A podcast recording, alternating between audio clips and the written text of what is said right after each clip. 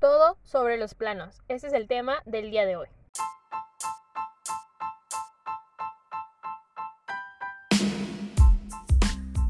Hey, hola, mi nombre es Karen y este será un espacio donde conocerás todo sobre la vida de un estudiante de arquitectura, desde la experiencia cero del proceso de ser arquitecto.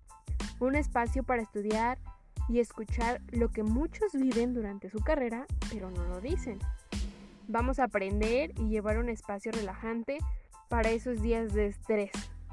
Así que, planos a la obra. Esto es arquitectura desde cero.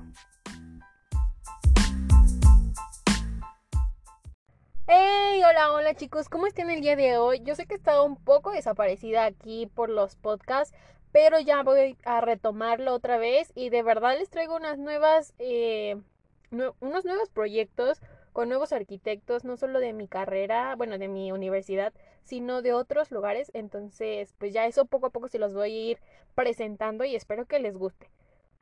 Bueno, como ya escucharon, el podcast de hoy vamos a hablar acerca de los planos arquitectónicos. Y no estoy hablando eh, de los planos como en AutoCAD, ya de diseño de AutoCAD, eh, sino que los planos que todavía se hacen a, mano, yo sé que puede que sean muy parecidos porque pues son las mismas dimensiones, ocupamos la misma escala, eh, son los mismos elementos que se tienen que agregar tanto en un plano digital como en un plano hecho a mano. Pero sí, voy a hacer ese énfasis en que van a ser más enfocado a los planos hechos a mano. Igual esta información les va a servir para cualquier tipo de plano porque todos los planos son universales, entonces todo lleva lo mismo. Para entender un plano se necesita eh, una buena representación de los elementos que es universal para todo. Entonces vamos a empezar. Lo primero que ustedes deben de saber es los materiales que se utilizan para hacer un plano arquitectónico. Lo primero es, yo utilizo el papel Alba Nene. Eh, usualmente utilizo el gramaje intermedio porque siento yo que el más delgadito, por ser tan delgado eh, y, y como nosotros lo manipulamos un chorronal de veces, lo despegamos, lo pegamos, entonces suele ser que el masking tape es un poco, bueno, el pegamento es algo resistente, entonces puede ser que pegue más y a la hora de intercambiarlo y cambiarlo de lugar, pues no se puede despegar bien. Entonces, en fin, el punto que yo quiero llegar es que a mí me gusta muchísimo el intermedio, porque una, no es muy caro, tanto como otros de gramaje sumamente pues elevado. No digo que esté mal, ¿verdad? Pero para nosotros siento que un gramaje intermedio está súper bien y pues económicamente no está mal. Y ocupamos usualmente, bueno, yo ocupo usualmente el blog para que ahí me entre de todo planta arquitectónica, planta de conjunto, fachadas, cortes. Trato, trato siempre de que entre todo en una lámina y ya si este pues si no entra todo igual para que no esté todo junto y todo ahí amontonado, pues en dos láminas. Y esto depende también de tu proyecto, ¿no? El proyecto y la magnitud del proyecto en la que lo vayas a hacer, la escala en la que lo vayas a hacer, pero sí, no este lo siguiente que vas a utilizar ya son un poco herramientas de dibujo que viene siendo la, eh, la regla T, escuadras, y aquí va otra de mis recomendaciones, es que tengan escuadras de diferentes tamaños, y me refiero a tamaños, o sea, yo tengo unas minis que me ayudan bastante cuando tengo que hacer proyectos a escala, no sé, 1.200 o, o así, escala 1.500, o sea, súper chiquitas, que... Y por ende no necesito escuadras de 30 centímetros que no me permitan moverlas de con la regla T y pues con las más chiquitas son es muchísimo más fácil. Lo siguiente más importante es son los estilógrafos. Sí, hay estilógrafos desechables y otros que son rellenables.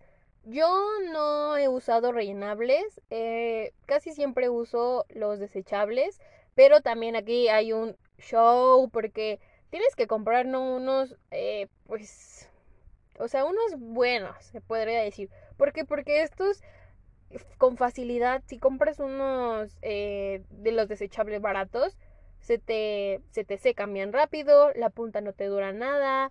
Y bueno, es un lío, ¿no? O sea, además de que son caros también. Eh, pues son desechables, entonces en algún momento se te van a secar, entonces tienes que tener cuidado ahí y si no, pues también opta por comprarte unos rellenables que pues te van a ayudar bastante porque solo tienes que estar rellenando la tinta, eh, bueno, el, el plumín con la tinta, ¿no? O aquí también en estos casos la verdad es que yo también lo implemento y porque es muchísimo más barato también es utilizar estos simples marcadores como los Sharp o marcadores eh, de punta fina o, eh, o estos dobles que son de una punta un poco gruesa y una más fina, negros, que también te ayudan súper bien, ¿eh? Súper bien para dibujar planos.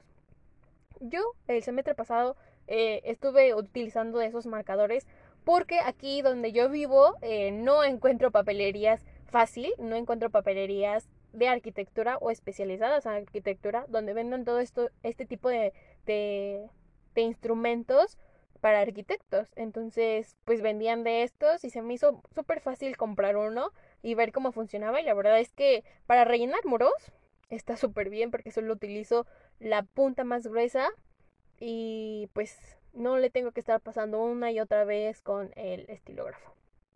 Así que sí, ese es mi otro tip. Espero que les esté sirviendo, les funcione y que lo, pues, lo tomen en cuenta en práctica. Ayuda bastante a su economía y pues a su dibujo porque no, no le pasan ahí al tiempo más que nada, se ahorran tiempo. Lo siguiente y también súper importante es el escalímetro. El escalímetro, pues sin el escalímetro no sabes ni qué, a qué escala vas a trabajar, cómo vas a hacer tu plano. No, entonces el escalímetro también es una cosa muy indispensable. Y en este caso también aquí va otro tip. Creo que este podcast va a estar lleno de tips y espero que les funcione bastante a los que todavía hacen planos a mano. Y bueno, este es, este, bueno, yo lo conozco como papelímetro solo es una hoja de papel donde eh, ahí vas eh, poniendo las escalas como referentes, las que utilizas más para que no estés pasando al escalímetro y luego no ven que ese es un show de que dejan el escalímetro a un lado pero ya se les perdió la escala, entonces tienen que darle, están dando vueltas para encontrar la escala que estaban trabajando y así, entonces ya con el papelímetro, pues lo tienen al lado, tienen la escala que están más utilizando, no sé, que la representación de un muro que mide 5 eh, metros ya la tienen ahí, entonces pues ya, con eso se dan una idea de cuánto, cuántas veces lo tienen que repetir para, para generar un muro de 15 metros con su papelímetro. Espero que esto sea un poco entendible y si no, pues también les voy a subir el video de cómo utilizar el papelímetro en nuestro Instagram. Y bueno, siguiendo a los materiales que debemos utilizar para hacer planos hechos a mano, también son las plantillas. En este caso yo utilizo las plantillas de círculos o óvalos porque pues son súper prácticas para poner las, los ejes y para poner las acotaciones pues a mí me sirve bastante la plantilla de los círculos y la de los óvalos, pues a veces para representar cosas en el plano, como pues no sé, el inodoro o alguna pues un diseño de una tarja, un lavamanos, pues también me ayuda bastante la pues los las plantillas. Aquí pues les voy a comentar algo. A nosotros nos dijeron que no está mal tener tampoco plantillas de pues de muebles pero nos recomendaron que es muchísimo mejor para nosotros que estamos apenas aprendiendo todo esto o que pues estamos en el proceso dibujarlo a mano. ¿Por qué? Porque así te das a la tarea de buscar cuánto mide cada mueble, cuáles son las dimensiones de cada mueble, cuál es su alto, cuál es su ancho y cuál es su largo de cada, cada mueble, ya sea una cama, ya sea un sofá, ya sea un WC, ya sea una tarja, todo. Entonces, yo sé que es muchísimo más fácil y me van a decir, Karen, sí, pues si ya hay este plantillas de muebles y todo eso, ¿para qué te complicas la vida? Yo lo sé, yo lo sé. Pero la verdad es que pues ya con la práctica a veces se te van quedando cosas grabadas en la, en la mente y ya sabes, ah, pues esto mide esto y esto, ¿no? Entonces pues ya no tienes que estar buscando, pero hay cosas que pues no, no sabes ni cuánto mide, no sabes cómo vas a representar las dimensiones y lo tienes que buscar y eso te hace aún más reforzar eso para un futuro, para en un futuro este no tener ahí tu catálogo de dimensiones y saber exactamente, ah, aquí puede entrar una tarja porque tiene estas dimensiones. Entonces la verdad es que mil gracias a mis profesores arquitectos que me prohibieron utilizar plantillas de muebles y que me y que ahora pues ya tengo el hábito de buscarlas en internet si no las sé y si ya las sé pues implementar ese conocimiento. Y bueno, otros materiales como pues extra, pues ya este serían los plumones o los marcadores para darle una iluminación o algún resalte en la vegetación y demás, pues ya eso es un plus, ¿no? Un extra que le puedes dar a tu plano para que se vea un poco más realista y de mejor calidad. Ahora sí, vamos a explicarles un poco de lo que yo sé de cómo se representa un plano arquitectónico. La verdad es que siento que así hablado pues es un poquito difícil. Igual este ya les había comentado que les iba a subir un video. Va a ser un video cortito, pero espero que les funcione muchísimo. Ahí estén atentos para verlo y pues igual este si ya lo vieron, seguir con el audio y del podcast para pues ahí, ahí este irse guiando con la explicación. Lo primero que tienen que saber es cómo representar un muro. Un muro nosotros lo representamos con dos líneas, pero es entre esas dos líneas el se tiene que rellenar completamente. Tiene que ser una línea gruesa de relleno, así se representa para nosotros en arquitectura un muro. Y por lo contrario, una ventana se representan esas dos líneas separadas. Usualmente las separamos por punto 15 y esto e, es este usualmente porque pues pueda variar eh, la dimensión de los muros. No, porque varía por el material. Podemos utilizar un material como adobe, que es un poquito más grueso, o pues el tabique precocido o el tabique prefabricado, que pues también ya tienen otras dimensiones, y luego agrégale el repillado y el proceso de construcción de los muros. Entonces nosotros usualmente así lo representamos por un punto 15 en las dimensiones, ¿no? En lo, en lo ancho de ese muro. Igual de ventana. En la ventana, sí, como decía, en la ventana se representan esas dos líneas, pero no se rellena. Ese es el caso, no se rellena. Puede que le pongas una línea en, en medio, o sea, que sean tres líneas, o puede que sean cuatro líneas. Ahí eh, la representación varía también bastante. Poco a poco igual encuentras tu forma de representar conforme vayas viendo arquetipos, conforme vayas viendo eh, planos arquitectónicos y te vaya a gustar eh, alguna representación y pues te quedes con esa y, y pues así lo puedes representar, está bien. Pero no perdiendo esa esencia de que un muro es relleno y las ventanas pues solo son esa hilera, esas dos líneas y no se rellena, esa sí no se rellena. Lo siguiente que se debe de saber es que para ir generando los ejes de composición de cada muro o los ejes de los muros, se tiene que poner línea, punto, línea, punto. Esto va desde el eje que tengas desde un muro y que pase, no sé, a la mitad, a que ese muro llegue hasta la mitad de tu terreno o de tu composición. Entonces ahí se tiene que representar ese muro para después formar una cota. Espero que sea un poco entendible aquí y si no, pues en el video igual les ayuda un poco al entender lo que les estoy diciendo. Y así sucesivamente con todos los muros. Entonces digamos que tienen tres muros y estas líneas de línea punto, línea punto, pues se van generando conforme va la composición de su muro, ya sea en vertical o horizontal. Eh, y esto es para saber la, la distancia que se tiene de un muro hasta otro muro. Después lo que tenemos es, son los eh, cortes. Los cortes. Tenemos dos cortes, un corte longitudinal y otro transversal. El transversal es el que corta, a nosotros nos explicaban así, ¿eh? Supongamos que su eh, casa es o cualquier proyecto es un pastel, entonces el transversal es el que corta por en medio, casi siempre es por en medio, ¿eh? Lo pueden ustedes hacer un poquito más a su derecha o su izquierda, depende de cómo sea su, este, su proyecto, ¿verdad? Pero casi siempre es por en medio. Entonces es como si cortaran esa rebanada de pastel y vieran lo que se ve. Lo que se ve en, en, esa, en esa rebanada, lo que se ve del otro lado, que, que para eso también eh, hay una representación. El corte se representa con eh, una línea no continua, una línea discontinua, o sea, línea, espacio, línea, espacio, línea. Y, pero esta es gruesa, esta sí se tiene que ver en el plano. tampoco es el grosor del muro que se le tiene que dar, pero sí se tiene que ver, se tiene que representar que eh, ese es el corte. Y usualmente los cortes al final de cada línea, eh, de cada sección, ya sea de, de la, del inicial hasta el final, tiene que generarse unas flechas donde vaya indicado hacia el donde vaya indicado el corte o lo que se está viendo de ese corte.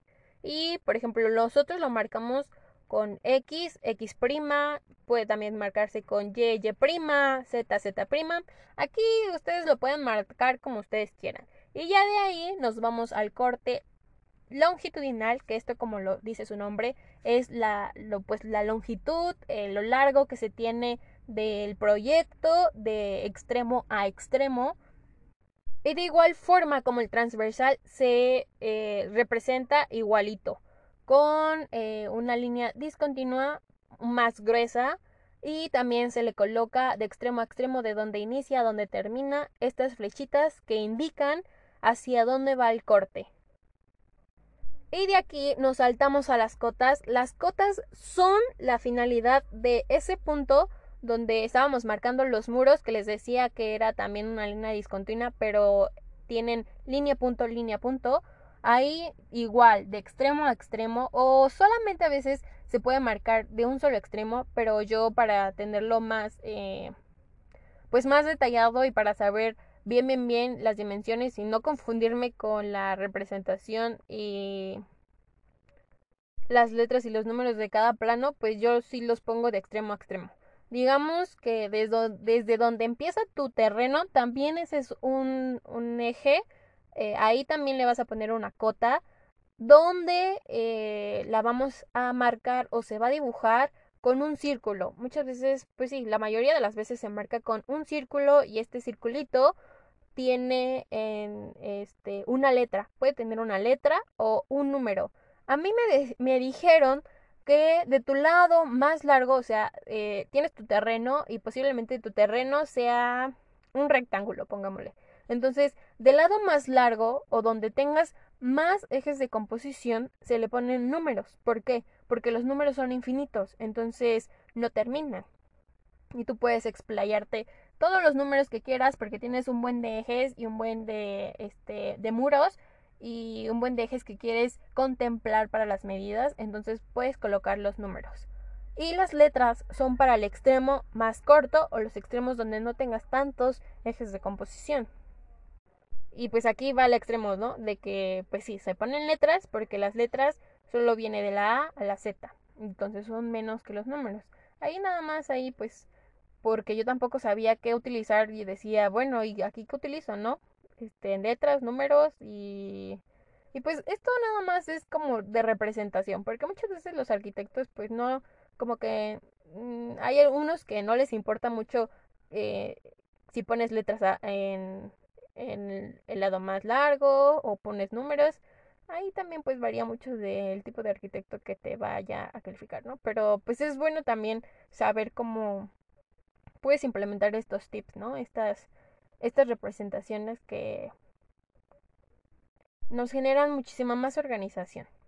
Aquí viene otra cosa súper importante y que no se nos debería de olvidar y que por eso hay muchísimos memes para nosotros los arquitectos y es que no se les olvide colocar los nortes. No. Sí, sí, sí. Sí. Sí, de ese tema de que ya habíamos hablado, el asoleamiento.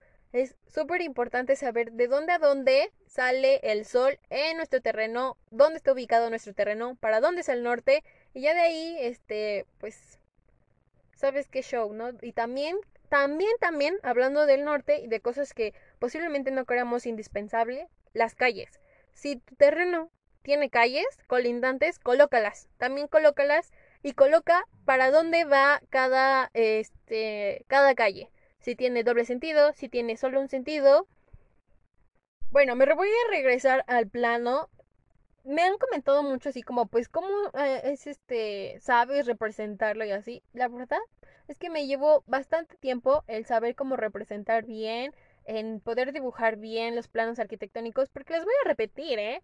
Mi primer plano me, me, da vergüenza hasta mostrarlo y hasta ahorita como que digo, ay Dios, ¿por qué hacía esas cosas? Pero es comprensible, ¿no? Es comprensible totalmente porque no sabes nada.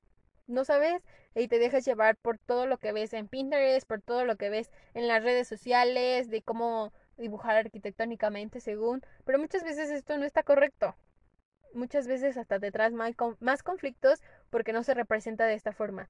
Entonces, si vas a buscar buenos eh, planos arquitectónicos, no solo de esos que son de casas habitaciones eh, generadas a, a lo full y que todas se representan igual, busca buenos planos arquitectónicos porque así te vas a abrir un poquito más tu mente y vas a decir, ah, bueno, es que yo quiero generar aquí una terraza, ¿no? Pero ¿cómo después se representa en planta de conjunto?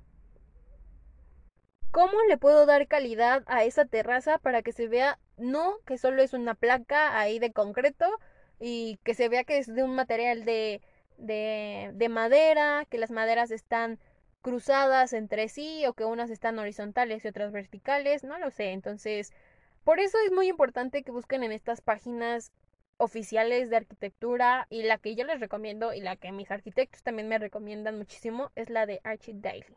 Esta de verdad está súper buena. Y ustedes nada más pongan ahí. Si quieren buscar eh, casas habitación, pongan casas habitación. Si quieren buscar casas pequeñas eh, de, no sé, de, de 7 por 10 metros, ahí buscan casas de 7 por 10 metros. Y la verdad que les aparece un listado enorme y súper genial de muchísimas casas con un buen de fotos, con los planos y bien representaditos.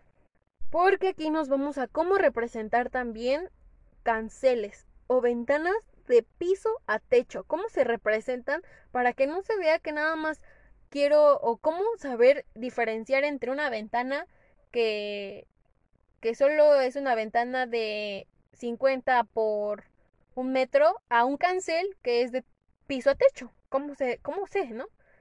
En un plano. Obvio porque en los cortes y en las fachadas pues sí se nota, porque ahí ya está bien representado pues cuánto es lo que baja ese cancel, cuánto es la medida de esa ventana en lo ancho y en lo largo, pero en los planos cómo lo puedes representar. Aquí yo les doy también ese tip y vuelvo a lo mismo, a que busquen muchísimas representaciones de planos en estas páginas porque les aparecen un infinidad, o sea, de verdad que si quieren un cancel corredizo que tenga no solo una puerta o que se, que se corre, que tenga cinco puertas y saber cómo, cómo las puedo, eh, cómo la puedo representar, pues también tiene su chiste, no solo es este, pues ahí representar las cinco puertas y indicar con una flechita que se recorre. No, también tiene su chiste y pues es muy interesante. Pero sí, voy al punto a que este tipo de puertas, pues muchas veces eh, podemos representar la típica corrediza de dos puertas que, que es eh, así, que tiene el muro, después viene la ventana.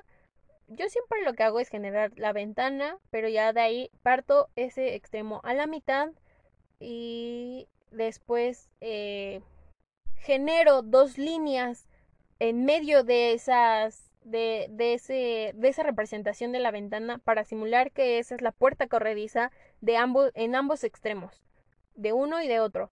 No importa y está bien generarla que se meta entre el muro de ventana, se podría decir, y que salga de, de, de esa representación. Es que no sé cómo, cómo decirles, aquí es muy complicado, pero trataré de subirle una foto detallada de cómo se puede representar, pero Espero que me hayan captado un poquito aquí. Ah, bueno, vamos a otro, a otro, otra representación que es también muy básica y súper indispensable, las puertas. ¿Cómo se representan las puertas en un plano? La puerta usualmente, pues ahí varía también del tamaño en que la quieras generar, porque ahorita pues ya no se genera nada más de 90, ¿no? Punto 90 centímetros. Ahora ya hay puertas de un metro, este, doble puertas, que cada una mide un metro, un metro también la otra, y pues también está súper genial, ¿no? Eh, que estas, eh, se podría decir que la innovación del día, ¿no? Pero estas, las básicas, o casi siempre se representan de, pues de donde lo vayas a querer sacar de ahí, pones la medida de los 90 centímetros que tiene la puerta o del tamaño de la quieras hacer y haces eh, la separación de entre puerta y muro y luego con la plantilla de círculos generas ese cuarto de círculo para indicar que ahí de esa forma se abre la puerta, ya sea para adentro o para afuera, para donde quieras eh, abrirla, pero usualmente siempre es para dentro de la habitación, porque pues si ya la generas para afuera, pues va a ser incómodo para los que la estén abriendo tener que retroceder y abrir la puerta y luego volver, voltearse hacia el manubrio de la puerta y cerrarla. Entonces siempre es para dentro de la habitación o del cuarto que estés generando. Y aquí también muchos la representan ese, ese cuarto de círculo con eh, línea continua o discontinua. También otra cosa muy importante es el entorno, porque hablamos de una casa habitación, ¿no? Las piscinas. También las piscinas se representan de otra forma, no solamente estamos hablando de un rectángulo o en este caso también de un círculo, sino que también espacio, ya sea si va a tener algunas jardineras o va a ser de de concreto o de algún material para el pase o el paso en esa o la transición más que nada la transición en el ambiente y que vaya a ser de otro material y que no sea solamente jardín pues también se tiene que representar bien y se tiene que dar la ilusión de que es un camino y que es otro material del asoleamiento porque aquí ves la transición de el sol en un punto en tu maqueta o en el plano donde pues se va a observar las dimensiones y lo alto de ciertos edificios contra lo más bajito de esos edificios, igual lo ancho de esos edificios contra el follaje de la vegetación y bueno, todo eso. Así es chicos, espero que les haya funcionado y gustado el podcast del día de hoy. Recuerden estar al pendiente del videíto les voy a tratar de hacer y generar para que se para que ustedes se den también una idea porque pues esto también es visual, ¿no? Somos muy visuales. Entonces, sí, ahí va a estar en Instagram. Así que me despido, fue un gusto estar el día de hoy con ustedes. Esto es arquitectura desde cero. Nos escuchamos en la próxima. Sale. Chao.